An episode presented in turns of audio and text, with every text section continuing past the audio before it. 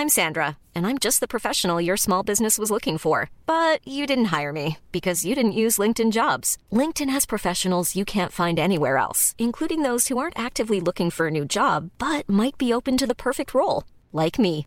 In a given month, over 70% of LinkedIn users don't visit other leading job sites. So if you're not looking on LinkedIn, you'll miss out on great candidates like Sandra. Start hiring professionals like a professional. Post your free job on linkedin.com/people today.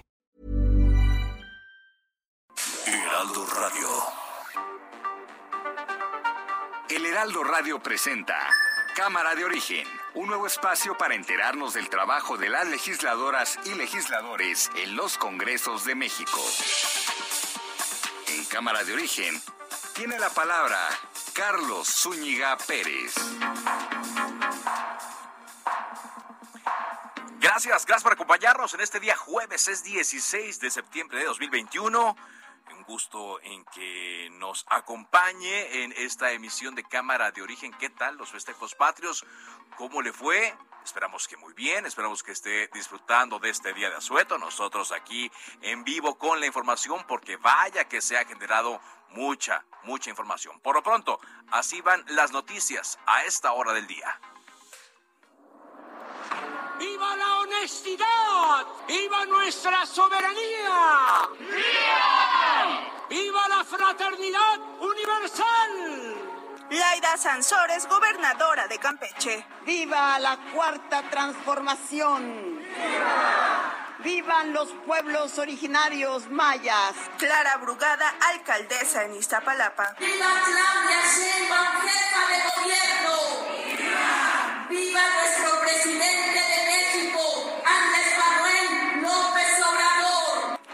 Reclaman a cónsul de México en Turquía, Isabel Arvide, por grito de independencia. ¡Viva la justicia! ¡Viva la libertad! ¡Viva López Obrador! Él no va ahí, señora. Él no va ahí. Señor López Obrador es mi presidente. Y yo quiero que termine su sexenio bien. Él que corrija, que gobierne. Pero él no va. Él no va junto con los héroes de independencia. Al gobierno de Estados Unidos a levantar el bloqueo contra Cuba. Miguel Díaz Canel, presidente de Cuba. No son pocos los notables cubanos que dejaron su sangre y sus nombres en la historia de México. Luis Crescencio Sandoval, secretario de la Defensa Nacional. El ejército, Fuerza Aérea y Armada objetivamente se adaptan a los tiempos actuales y al contexto de nuestro país, respaldando al gobierno que usted representa. Bueno, bueno, ¿qué tal los gritos? Eh? ¿Qué tal las vivas que se lanzaron en todos los órdenes? Eh?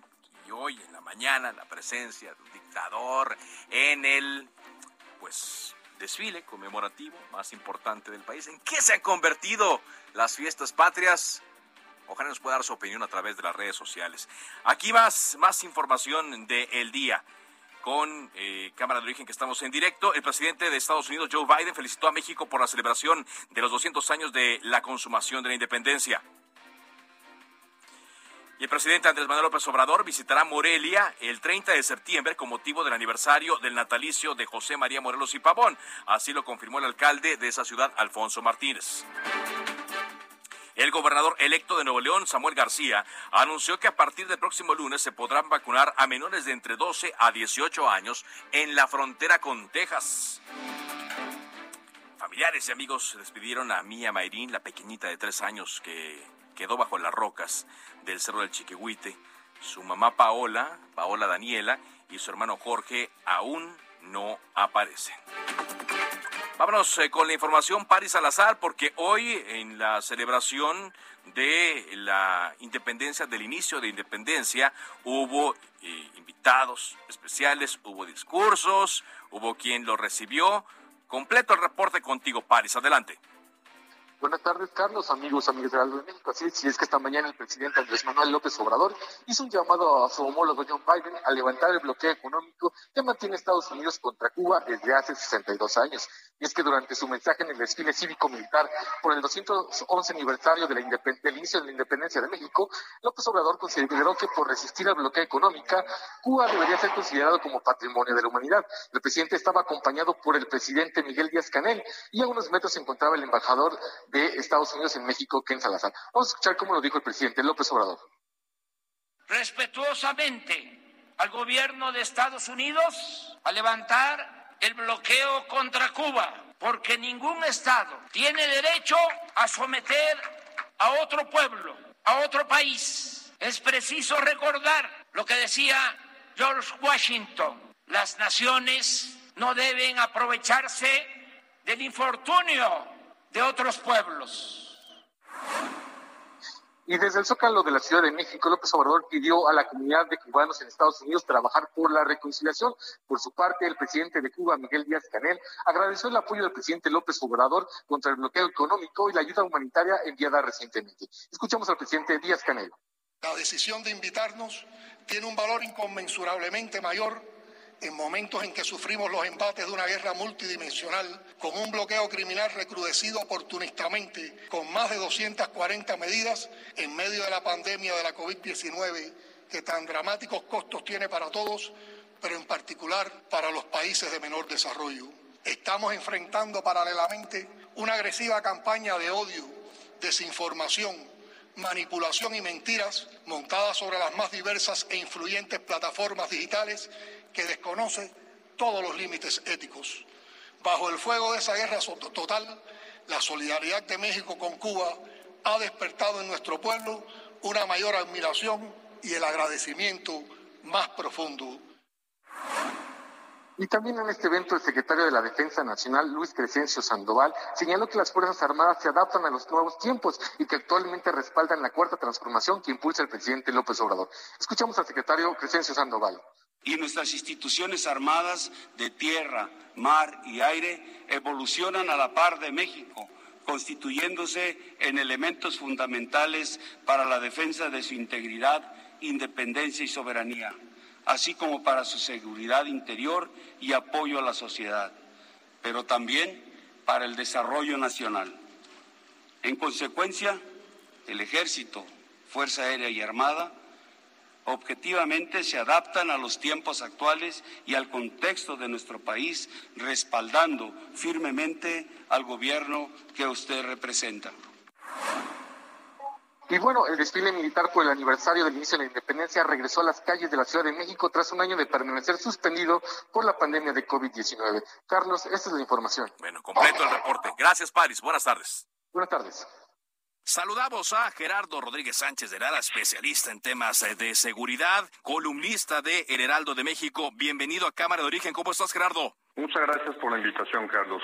Un gusto estar en tu, espacio. Gracias. Eh, abordaste en tu artículo de esta semana un tema trascendental para la transformación de nuestras Fuerzas Armadas, la creación de un Estado Mayor conjunto. ¿Por qué es relevante esto, Gerardo?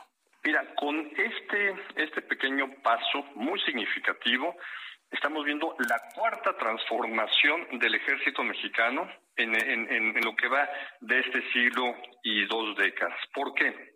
Porque eh, al crearse un Estado mayor conjunto, se le liberan muchas responsabilidades del día a día operativas al secretario de la Defensa. El secretario de la Defensa en nuestro país fungía al mismo tiempo como, como alto mando del ejército, que lo seguirá haciendo, pero además tiene otras funciones políticas e internacionales. Con la creación del Estado Mayor Conjunto, que déjame decirte algo, ha sido muy bienvenido en Washington y en América Latina.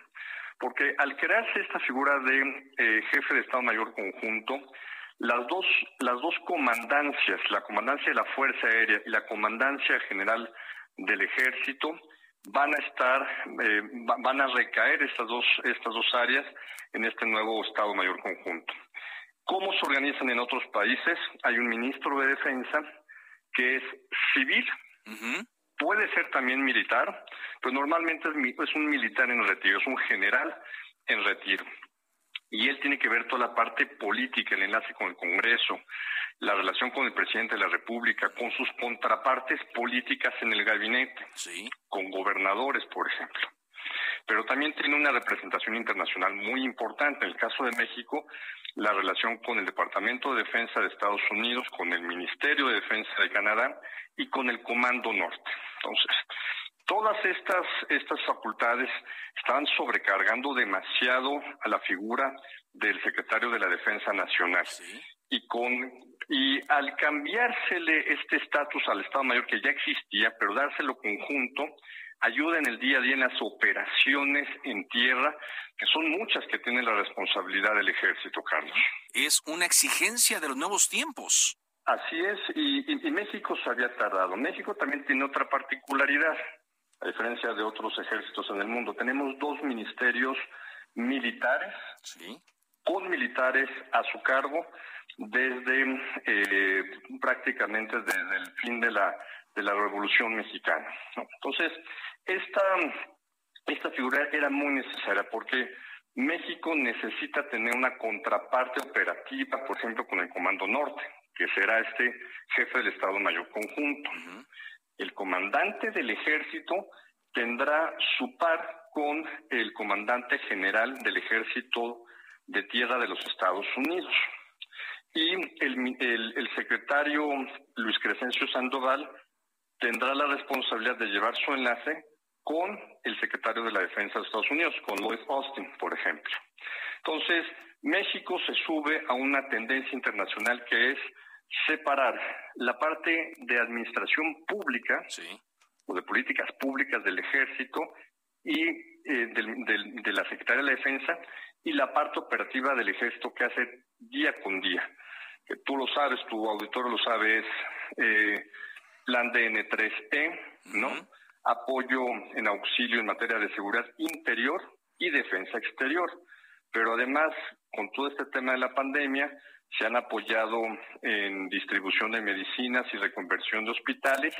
Y por último, Carlos, en estos, en estos años, eh, cumplir con la misión de apoyar al desarrollo y el bienestar nacional, que es a través de el apoyo con la construcción del aeropuerto Felipe Ángeles, el aeropuerto internacional Felipe Ángeles, y apoyo también en la construcción de una parte del tren Maya. Así es, varios de los tramos que se están haciendo. Ahora, tú lo mencionabas eh, en tu columna de esta semana en el Heraldo de México, que esto tiene que pasar forzosamente por el Congreso y será muy bueno que todos los apoyaran, todos los partidos.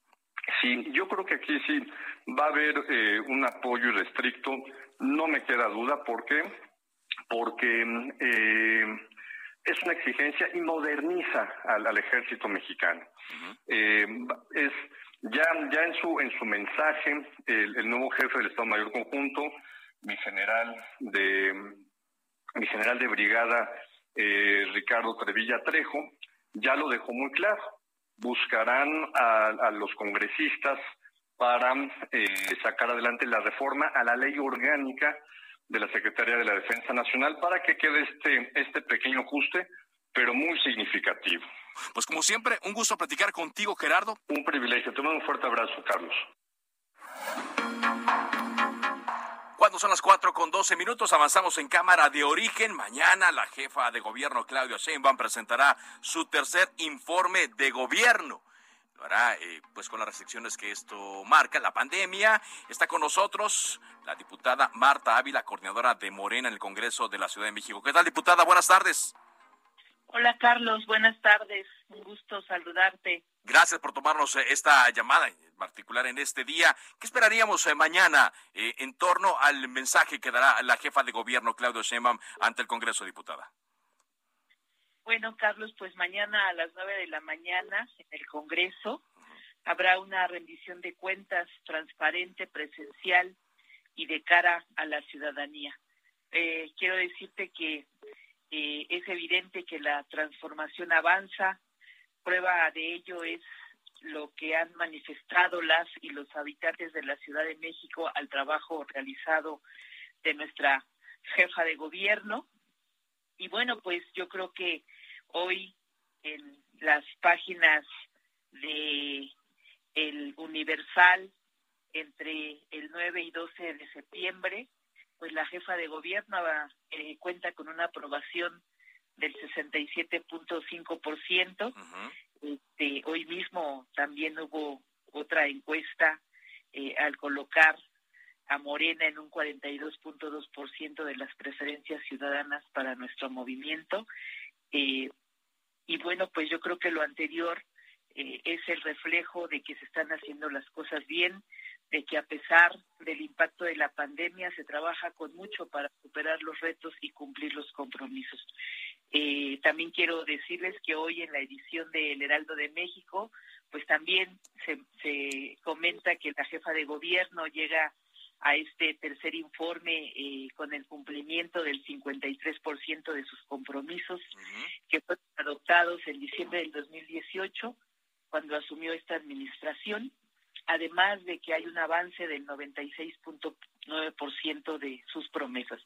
Por supuesto, hay cosas perfectibles y pendientes, pero el énfasis se ha centrado en la atención a la pandemia por COVID-19 priorizando fundamentalmente la salud, apoyando directamente a los más vulnerables y garantizando los proyectos comprometidos por el gobierno de la Ciudad de México en infraestructura y servicios urbanos.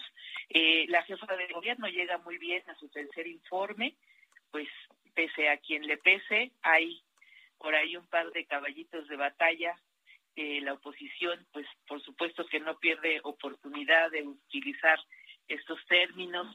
Por ejemplo, se ha querido utilizar el lamentable hecho ocurrido en la línea 12 del metro el pasado 3 de mayo, con una falta de sensibilidad feroz para hacer notar, entre comillas, algo que en realidad no es como ellos lo quieren pintar. Y creo que parte fundamental de la jefa de gobierno es eh, que sea una cuestión, están todavía los dictámenes, los peritajes en la fiscalía, pero lo más importante es que podamos reactivar este transporte público para los millones de habitantes de la parte que, que, quizá este es el, hecho más doloroso ¿no? que le ha tocado eh, vivir a esta, esta administración, a la jefa de gobierno, lo que ocurrió el lunes 3 de mayo en la línea 12, en este tramo de la línea 12 del metro en, en Tláhuac, y digamos que a partir de ahí han, surgido muchas, muchas cosas, muchos pendientes, pero lo que la oposición ha señalado y digamos la parte que no corresponde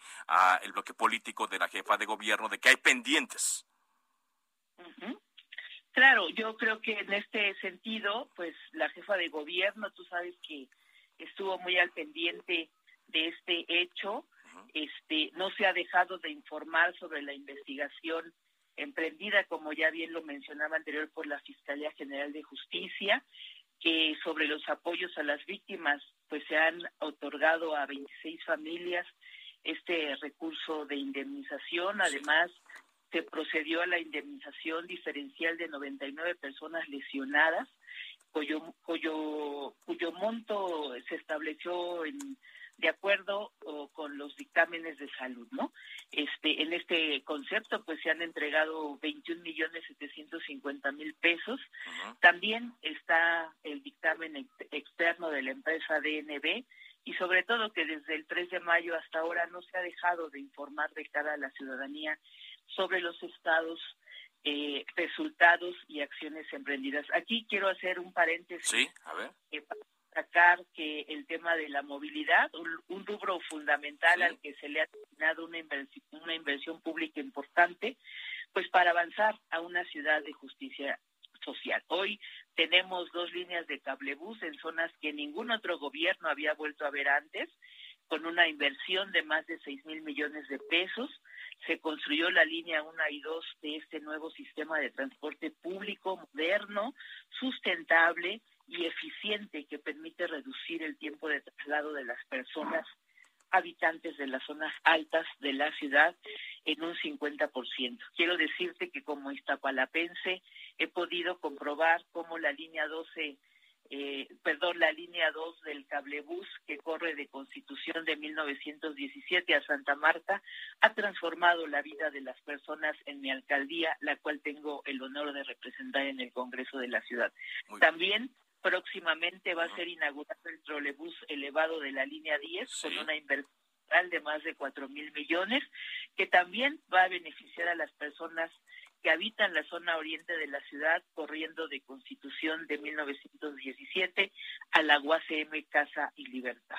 Creo que otros de los temas que han intentado eh, usar y una mil veces para denostar el trabajo de la jefa de gobierno es el manejo de la pandemia, así como la vacunación en la Ciudad de México y sobre todo hay mucho que destacar. Sí, ahora, la pandemia del COVID-19 ha representado mucho dolor, pero lamentablemente también pérdida de miles de vidas humanas. También provocó una crisis económica que implicó principalmente pérdidas de empleo. Sin embargo, como siempre, las y los habitantes de la Ciudad de México han demostrado su solidaridad y apoyo para poder seguir adelante.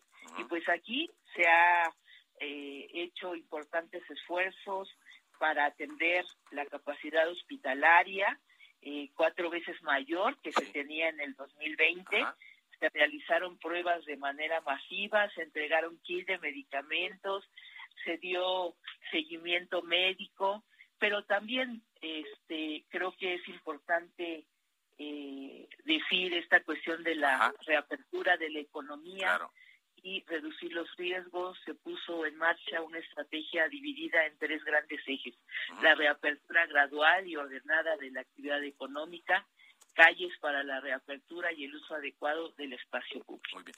Viene una etapa, la segunda parte del gobierno de Claudia Sheinbaum, en donde las eh, consideraciones políticas van a estar muy presentes, eh, diputada. Estoy platicando con la diputada Marta Vila, coordinadora de Moreno en el Congreso de la Ciudad de México. Ella ya hizo cambios en el gabinete, ya es, definió el, el equipo que la va a acompañar, pero también está por otro lado una decisión que se tomó el día 6 de junio, cuando varias alcaldías importantes pasan a manos de la oposición.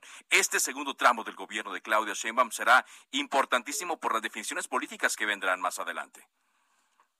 Sí, por supuesto, pero bueno, yo creo que la jefa de gobierno eh, ha ya tenido y sostenido pláticas con esto los nuevos eh, alcaldes, este, perdón, electos, ¿no? que todavía no entran en funciones, pero que entrarán, y por supuesto con un diálogo de qué es lo más importante para poder eh, ejercer un gobierno que sea en beneficio de todos los ciudadanos y ciudadanas, independientemente de eh, el color del partido que eh, haya ganado en la, estas elecciones anteriores, pero lo más importante aquí, y creo que la jefa de gobierno lo ha demostrado desde que inició este gobierno, es que hay una fórmula que está planteada en la ley de austeridad, donde las alcaldías reciben su presupuesto y no se etiqueta en base a ver si es un, un, un grupo de un diferente color, un partido, sino que es en beneficio de la ciudadanía el presupuesto que se aprueba. Mañana estaremos atentos a esta ceremonia entonces. Muchas gracias, diputada. Gracias. Que estés muy bien. Muy amable. Marta Ávila, la diputada de Morena en el Congreso de la Ciudad de México, coordinadora de este grupo parlamentario aquí en Cámara de Origen. Mañana estaremos atentos y en un momento vamos a escuchar también el punto de vista de la oposición en torno a esta presentación. Vámonos ah, directamente a lo que pasa en el Cerro del Chiquihuite. Alan eh, Rodríguez, porque se reactiva la búsqueda de las dos personas desaparecidas. Te escuchamos, Alan. Hola, ¿qué tal, Carlos? Amigos, muy buenas tardes. Continuamos muy cerca de la zona donde se registró este desgajamiento de parte del Cerro de Chiquihuite, esto en el municipio de Tlanepantla, Estado de México. Ya suman más de 120 horas desde que ocurrió este hecho. Por eso en la mañana del día de hoy se reactivó este proceso de búsqueda y rescate tanto del cuerpo de Paola y también del pequeño Dylan. Cabe destacar que debido a la inestabilidad y el riesgo que esto implica, pues se ha reducido el número de personas que están participando en estas labores. Únicamente pueden entrar tres rescatistas, los cuales permanecen en un lapso de aproximadamente máximo más bien 90 minutos. Desde el día de ayer y a lo largo de esta mañana se han reportado nuevamente movimientos y deslizamientos, por lo cual ha sido necesario colocar costales con 70 toneladas de tierra y grava, además de otros materiales, para incrementar la estabilidad de estas pesadísimas rocas que como te repito Carlos pues están en un constante riesgo de que pueda ocurrir nuevamente un deslave. Cabe destacar que ya tenemos pues un poco de lluvia en la zona y pues esto eh, inmediatamente se va a activar el protocolo para que los rescatistas que todavía permanecen en estos momentos en el lugar pues comiencen ya a retirarse y al parecer pues si esta lluvia eh, se torna más fuerte o se prolonga por más tiempo pues técnicamente ya esta tarde se estarían suspendiendo. Sin embargo, vamos a estar muy al pendiente de los informes que den parte de las autoridades que se presentan en este sitio y también pues algo de lo que pudimos observar el día de hoy fue la llegada de Jorge, quien después de haber acudido a enterrar a su pequeña niña, pues ya volvió al punto para ver si tenía alguna nueva información. Por lo pronto es el reporte que tenemos. Gracias, muchas gracias Alan. Muy buenas tardes. Continuamos el pendiente, buenas tardes. Bueno, sí, porque ya mañana se cumple una semana de este lamentable deslave. Una pausa, regresamos a Cámara de Origen. Estamos en directo en este 16 de septiembre. Se decreta un receso. Vamos a un corte, pero volvemos a Cámara de Origen con Carlos Zúñiga Pérez. Heraldo Radio, la HCL se comparte, se ve y ahora también se escucha.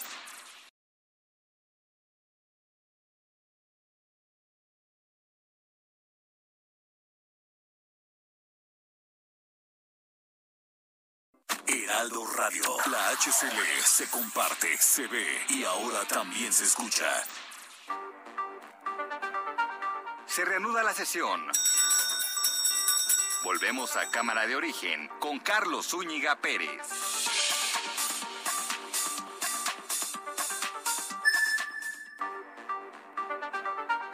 Contacte a Carlos Zúñiga Pérez en Twitter, Facebook e Instagram como arroba carloszup.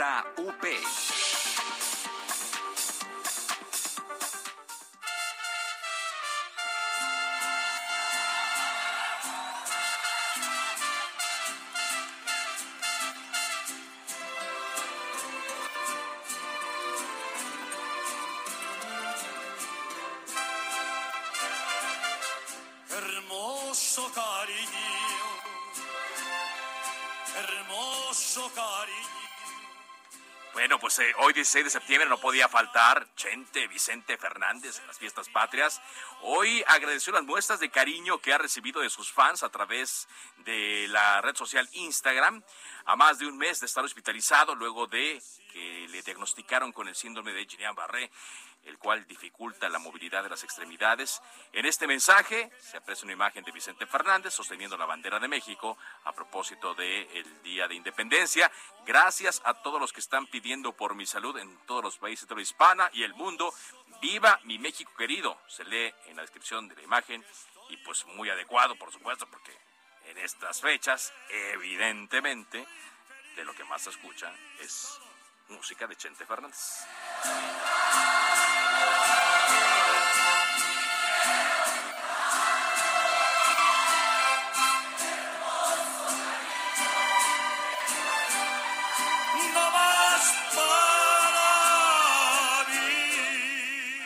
Regresamos ya a los temas eh, políticos. Eh, escuchábamos eh, hace rato la posición de Morena en torno al informe de gobierno que presentará mañana la jefa de gobierno Claudia Sheinbaum ante el Congreso Capitalino. Y agradezco que esté aquí en cabina este día jueves 16 Ernesto Sánchez, presidente del Partido Acción Nacional en la Ciudad de México. ¿Qué tal Ernesto? Bienvenido.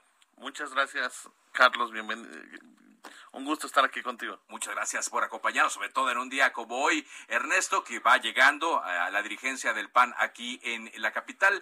¿Cómo han visto eh, la gestión de la jefa de gobierno, sobre todo en este último año que ha sido intenso en información?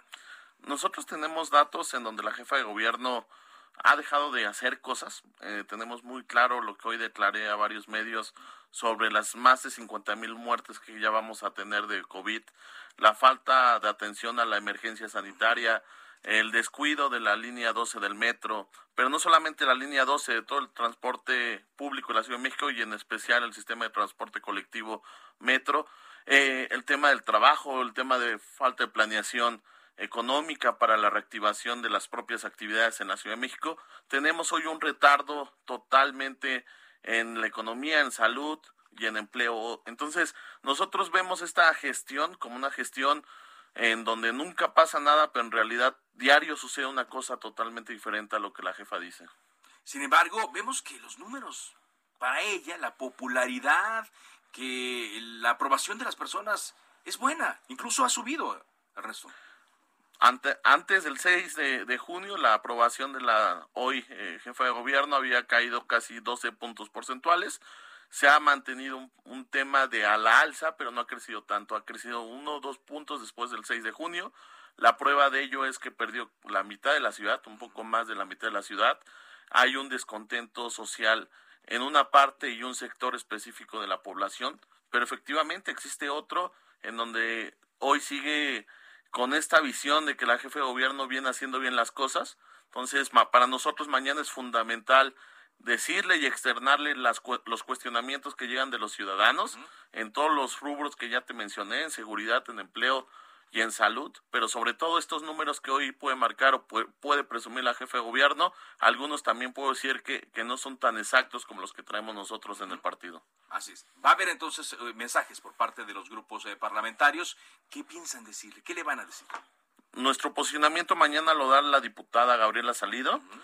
Estamos en, en, una estrategia totalmente transparente en donde vamos a buscar que la jefe de gobierno sea muy clara con los números, en donde vamos a hablarle de cifras específicas en desarrollo social, cifras específicas en el tema de salud, en donde nos dé y nos transparente cómo ha sido la gestión en materia de salud en este último año, por qué el presupuesto ha reducido en este, en este rubro cuando es donde más lo necesitamos, dónde han quedado los más de 400 millones que el Congreso de la Ciudad de México el año pasado lo donó para que pueda generar un sistema adecuado de salud pública y que al final los, los hospitales se saturaron, los hospitales llegaron a un colapso que no hay explicación. ¿Por qué no ha habido inversión en el metro? Se habla mucho de unos pernos en donde el sistema de los DGA dicen que por qué los pernos no servían, pero no es el tema de por qué no servían, más bien por qué no se les ha dado mantenimiento, su propio análisis estructural nos marca que fue cuestión de mantenimiento y de los funcionarios públicos que están hoy en el gobierno, que no le dieron ese valor al metro y específicamente a la línea 12. Más allá de otra cosa van a ser los rubros que vamos a tocar, uh -huh. transporte público, seguridad y empleo. Transporte público, seguridad y empleo. ¿Cómo es la relación política con la jefa de gobierno y cómo deberá ser ahora que va a entrar un importante número de alcaldes de la oposición? Por parte de nosotros siempre hemos sido un partido propositivo, estamos en conciencia en que tenemos que tener muy buena relación con la jefe de gobierno. Ha habido acercamientos por parte del hoy eh, secretario de gobierno Martí Batres con ya nuestros alcaldes. La jefe de gobierno recibió a nuestros alcaldes hace dos semanas en donde hemos tenido avances, pero también tenemos muy claro que la jefe de gobierno le falta poder tener voluntad política para ir avanzando en temas, ¿no? Para que el presupuesto que necesitamos para las alcaldías se les dé ahorita para que ellos puedan terminar y concluir el año. Se habla mucho de que no se les va a dar, que solamente se les va a pagar la deuda que hoy tienen los actuales gobiernos, pero eso es eh, complejo porque al final es la deuda que ya adquirieron los gobiernos de Morena, no las nuevas administraciones, entonces vamos a estar amarrados de las manos, no vamos a poder generar política pública si no hoy la jefe de gobierno hace un replanteamiento en el tema presupuestal para los nuevos alcaldes. Por el otro sentido, te puedo decir que la relación que tratamos de buscar es que sea cordial. Tan es así que nosotros mañana vamos a caminar con civilidad y vamos a, a mostrar muestras de buena voluntad y siendo propositivos, pero sí siendo muy críticos de que el gobierno de la ciudad ha fallado y le ha fallado a los capitalinos. Le ha fallado, así es como lo, lo, ven ustedes le ha fallado a los capitalinos. ¿Qué se podrá hacer entonces a partir de ahora en esta nueva realidad política que hay en la ciudad? Y sobre todo eh, cuando pues la jefa de gobierno ha sido calificada por el presidente Andrés Manuel López Obrador con un MB, muy bien, y eh, pues la ha mencionado varias veces como una de sus posibles sucesoras. Sí, no, el presidente dice que no saludó al hijo, a la mamá de, de Ovidio Guzmán, o sea, el presidente siempre tiene su visión de cómo están las cosas, pero la realidad es que es otra, ¿no? La realidad es que nadie olvida a las personas que iban en ese vagón del metro, ¿no? La realidad es que todos los días viven asaltos las personas en el transporte público. La realidad es que cuando tú quieres llegar tranquilo a tu casa, no sabes si te van a saltar en un semáforo. Esa es la realidad hoy de la capital del país. El presidente la puede calificar como muy bien, pero él vive en Los Pinos y los ciudadanos viven en, En las Palacio, col- vive en Palacio Nacional. Ah, perdón, vive en Palacio Nacional. Y, y nosotros vivimos en todas las colonias de la capital del país. Los mexicanos y los ciudadanos de esta capital viven en su colonia desde la Nápoles, que pueden vivir, la Pensil en Miguel Hidalgo, hasta eh, Herón Proal, Prote- eh, Potrero en toda la ciudad. Estoy hablando de colonias, toda la Ciudad de México. Pero lo que voy es que es un personaje fuerte y será un personaje político muy importante en este segundo tramo de su gobierno. ¿Cómo, cómo será la, la, la posición de ustedes ante un personaje tan, tan llamativo a nivel nacional y tan empoderado y tan eh, también protegido, digamos? Nuestra posición va a seguir siendo la misma, siempre trabajar con responsabilidad, ser propositivos, marcarle una agenda en donde busquemos el bien de los capitalinos.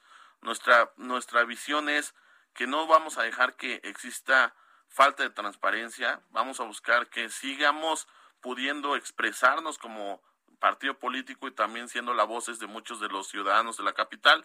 Vamos a buscar que el propio jefe, la jefa de gobierno escuche no solamente las voces de la oposición, sino realmente al ciudadano, porque hoy no hay ese canal ciudadano. Te lo voy a poner un ejemplo muy claro y tácito. Mañana simplemente se va a ir a leer un posicionamiento y están limitando, discutiendo lo que es las preguntas de los grupos parlamentarios a la jefe de gobierno. ¿A qué le temen? ¿No? Lo que mi respuesta es a qué le temen. Lo que vamos a preguntar o lo que se busca que pregunten los grupos parlamentarios de oposición es por qué se han dejado de hacer las cosas y las cosas que se han dejado de hacer o que nosotros no vemos que, que, que han hecho, pues que nos digan que si lo han hecho, ¿no? Porque también ellos en su informe dicen, hemos crecido en materia de recuperación económica del 2.1%. ¿En dónde y por qué? ¿Cuándo? ¿En base a qué tienes esa información, no? Muy bien, pues mañana entonces atentos a los posicionamientos y a ver qué ocurre a partir de ahora. Va a estar usted eh, un tiempo en la dirigencia del PAN en la Ciudad de México. Así es, eh, me va a tocar estar en un periodo, creo que en este periodo que es el, el irónico del más complejo, donde Sí. empiezan las nuevas administraciones de, del Partido Acción Nacional en la Ciudad de México, y con mucho gusto vamos a tomar la responsabilidad de que este partido vaya por buen camino para que el 2024 gobernemos la ciudad. Ernesto Sánchez, dirigente del PAN en la Ciudad de México, por este tiempo. Gracias por acompañarnos. Gracias a ti, que tengas buena tarde. Y previo al informe de gobierno que ofrecerá este viernes la jefa de gobierno Claudia Sheinbaum, saludamos a Carlos Hernández Mirón, diputado de Morena en el Congreso de la Ciudad de México. ¿Qué tal, diputado? Buenas tardes. Carlos, muy buena tarde. Saludos a ti y a tu auditorio. Muchas gracias. ¿En qué condiciones ve su bancada que llega la jefa de gobierno a este informe, la mitad eh, de el camino, el tercer informe de gobierno? Pues bueno, te quiero decir que el grupo parlamentario de Morena lo ve muy bien. Solamente déjame tomar un dato.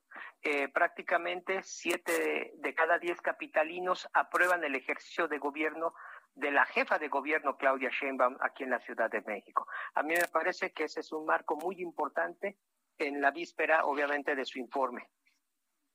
Es eh, un dato importante. Ahora, ha enfrentado muchas cosas. La ciudad eh, es una ciudad viva, una ciudad con riesgos, una ciudad donde siempre acechan los eh, problemas y a pesar de esto se da esta eh, popularidad que es importante. Sin embargo, eh, pues no es lo único.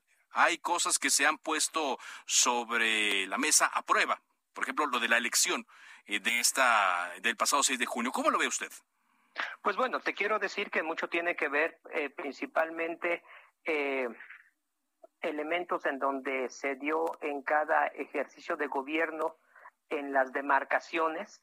Creo que esto no puede quedar eh, fuera del análisis conjunto de lo que pasó el pasado 6 de junio aquí en la Ciudad de México.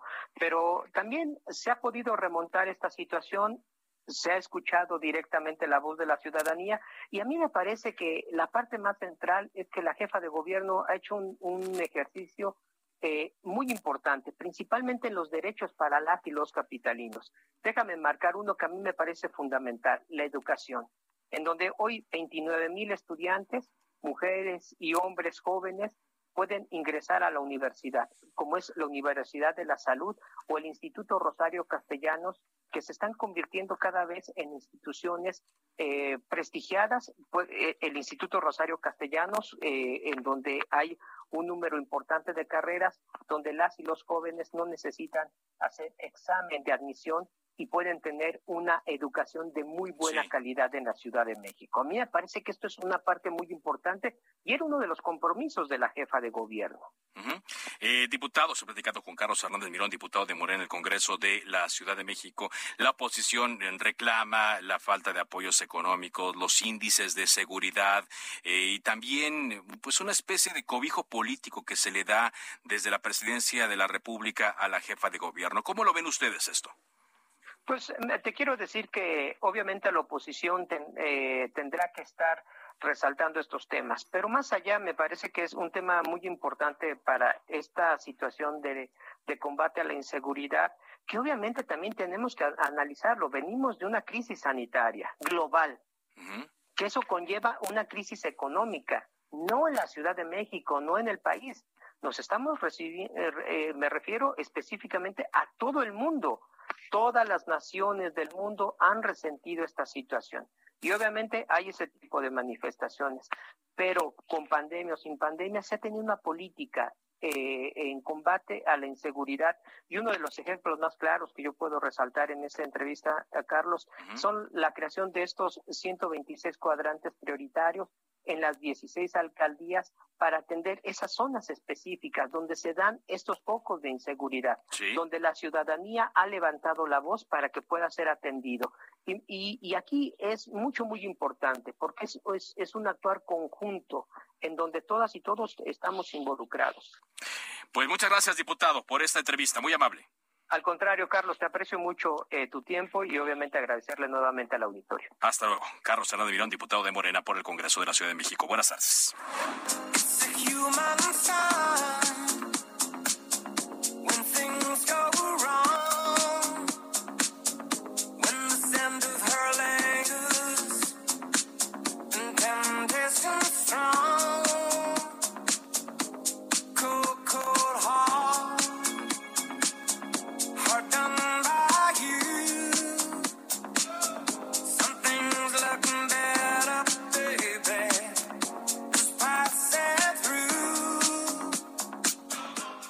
Un giro muy eh, drástico. estábamos hace rato con Vicente Fernández, que se entonó mucho en estas fiestas patrias, y ahora estamos escuchando Elton John. Bueno, aquí es con Dua Lipa, Elton John, pero ¿qué pasó con Elton? ¿Cómo estás, Ángel? Ángel Arellano, bienvenido. Hola, muy buenas tardes, Carlos. Exactamente es algo pues más allá de lo tradicional de Elton John, es esta colaboración con Dua Lipa, una cantante y compositora también británica. Grabaron esto apenas, Cold Heart se llama, es una pieza que mezcla varias canciones de Elton John con sampleos y pues ahí está, ¿para qué explicamos si lo podemos escuchar? Vamos a hablar de Elton John porque resulta que este cantante y compositor británico anunció en su cuenta de Twitter que va a aplazar hasta 2023 sus conciertos en Europa porque pues tiene que operarse, es una lesión de cadera, dice que le dio le dio pues molestias y tuvo que suspender la gira para operarse. Así que hay que aguantar todavía un rato más para ver a Elton John sobre el escenario. ¿Qué te parece? Bueno, pues que se recupere pronto Así que, pues, y que siga haciendo. Pues pon tu viaje a Europa. Ya, exactamente, ya no vamos a poder ir a este concierto. Oye, y en las redes sociales... ¿Cómo andan las redes? pues fíjate que hay mucho alusivo a los gritos, al de Isabel Arvide, al de Clara Brugada, al de eh, la gobernadora de Campeche, Laida Sansores, pero también destaca algo que el presidente dijo hoy, habló de los insultos que se le han dado al cura Hidalgo. Sí. Es una parte de un discurso que hace rato comentábamos. ¿Qué te parece si lo escuchamos? A ver, vamos a ver. Ningún dirigente en la historia de México ha recibido más insultos que el cura Hidalgo. Paco Ignacio Taibo hace un recuento de todos los improperios, endurecida alma, escolástico sombrío, monstruo, taimado, corazón fementido, rencoroso, padre de gentes feroces, curasila, entrañas sin entrañas, villano, hipócrita, refinado, tirano de tu tierra, pachá, locura, imprudentísimo bachiller, caco, malo, malísimo, perversísimo, ignorantísimo bachiller Costilla, excelentísimo pícaro, homicida, execrable majadero, badulaque, borriquísimo, primogénito de Satanás, malditísimo ladrón, liberticida, insecto venenoso, energúmeno, archiloco americano. Por si fuese poco, en el juicio de excomunión lo llaman demagogo, desnaturalizado y frenético. En fin, si Hidalgo no hubiese sido auténtico como lo era, no lo hubiesen sacrificado con tanta hazaña como lo hicieron con Jesús Cristo. Jesús Cristo, Jesús Cristo, Jesús Cristo, yo estoy aquí. Jesús Cristo. Bueno, eso es parte de lo que se hizo en las redes sociales, ¿no, Ángel? Después de esta parte del discurso, que vaya que le dedicó tiempo el presidente López Obrador a eh, esto, eh, las redes, bueno, en las redes llovieron mensajes, memes, comparativos, de todo un poco, ¿no? Oye, cuando me enoje contigo te voy a decir perversísimo bachiller. A ver si no te ofendes, Carlos. Bueno, pues no, ya digamos que también el lenguaje evoluciona y lo que antes pareciera que era un eh, pues un insulto, pues ahora ya no lo es tanto. Ahora ya ¿no? se te Y ahora hay otras cosas que antes no eran insulto y que ya los consideran así. Sí, cómo va La cambiando. hipercorrección política. ¿Verdad? Es lo que tenemos en las redes en este 16 de septiembre, Carlos. Muchas gracias. Gracias a ti, buenas Ángel, tardes. Ángel Arellano. Bueno, pues el gobernador electo de Nuevo León, Samuel García, anunció que estarán llevando a menores de edad a vacunarse a los Estados Unidos. Daniela García, corresponsal del Heraldo de México, tiene la información. Adelante, Daniela. ¿Qué tal, Carlos? Muy buenas tardes. Pues sí, como bien mencionas, se ha dado este nuevo anuncio. Se estará llevando a menores de entre 12 a 18 años de edad a vacunarse a Estados Unidos.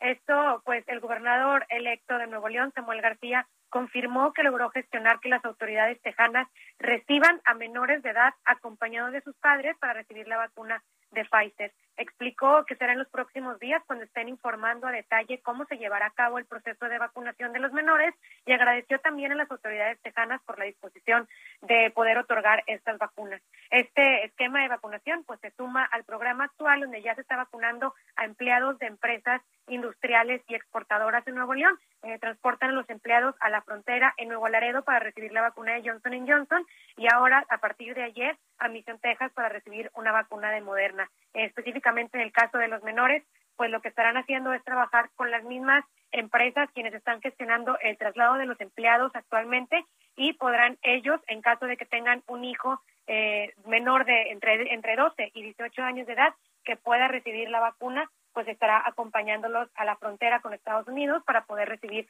la vacuna de Pfizer, que recordemos es la única que se le está aplicando actualmente a los menores de 18 años de edad en Estados Unidos, en prácticamente la única que está aprobada para personas menores de edad. Escuchemos lo que mencionaba el gobernador electo Samuel García explicando a detalle pues esta información que estamos conociendo en este momento.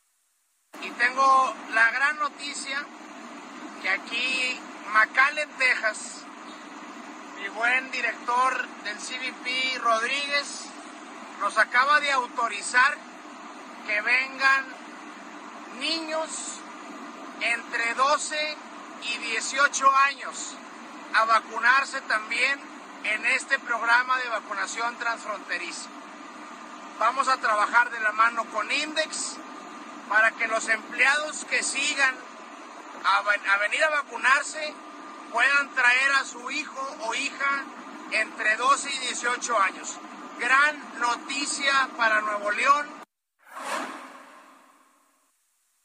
Carlos, como te comentaba, pues todavía eh, falta mucha información para conocer sobre cómo será la logística, cuántas vacunas son lo- con las que contarán para poder aplicarle a menores de edad. Sin embargo, pues sí se espera que sea a partir de este lunes cuando puedan empezar a llevar a los niños y adolescentes a recibir esta vacuna en Estados Unidos. Bueno, pues será interesante ver también y si otros eh, gobiernos lo pueden lograr. Muchas gracias, Daniela. Estaremos pendientes. Muy buenas tardes. Por cierto, el gobernador de Nuevo León, Samuel García, también se reunió con el secretario de Gobernación, Adán Augusto López Hernández, quien, por cierto, va a acudir en representación del presidente Andrés Manuel López Obrador a la toma de posesión de Samuel García a principios de eh, octubre. Eh, según trascendió en esta reunión, hablaron de varios eh, proyectos, por ejemplo, la reestructura del transporte público y el proyecto del presupuesto de egresos, donde en teoría Nuevo León le iba a ir mm, bien, no le fue tan bien, digo, no le fue mal como en años anteriores, pero dinero que esperaban para obras que el gobernador electo anunció eh, durante su campaña y ya más en el periodo de transición no llegó como debería. Entonces hay que estar haciendo ahí el estiro, el, jalón parece, con los eh, diputados en federales de Nuevo León. Pero por pronto ya ha confirmado que Adán Augusto eh, López va a acudir a la toma de posesión el próximo día 3 de octubre. Y bueno, hay también muchos comentarios, ya no lo dije con Ángel, pero hay también muchos comentarios sobre los gritos que se lanzaron ayer de la periodista Isabel Arvide allá en Estambul, de Clara Brugada aquí en la Ciudad de México, que incluyó en Las Vivas a Claudia Sheinbaum, y de Laida Sansores, que se estrenó como gobernadora de Campeche y que lanzó vivas a la cuarta transformación. Y hay muchos comentarios también en las redes sociales en torno a esto que se vivió ayer. Es todo por ahora. Gracias por habernos acompañado. Mañana yo no estaré aquí, pero mi compañero Ángel Arellano le estará informando y le estaremos dando algunas entrevistas también que tenemos en Cámara de Origen. Por ahora es cuanto.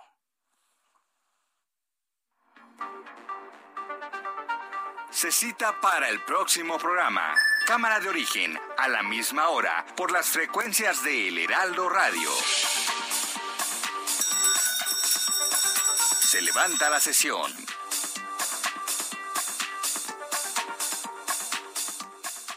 Heraldo Radio. Hey, it's Danny Pellegrino from Everything Iconic. Ready to upgrade your style game without blowing your budget? Check out Quince. They've got all the good stuff shirts and polos, activewear, and fine leather goods, all at 50 to 80% less than other high end brands. And the best part? They're all about safe, ethical, and responsible manufacturing. Get that luxury vibe without the luxury price tag.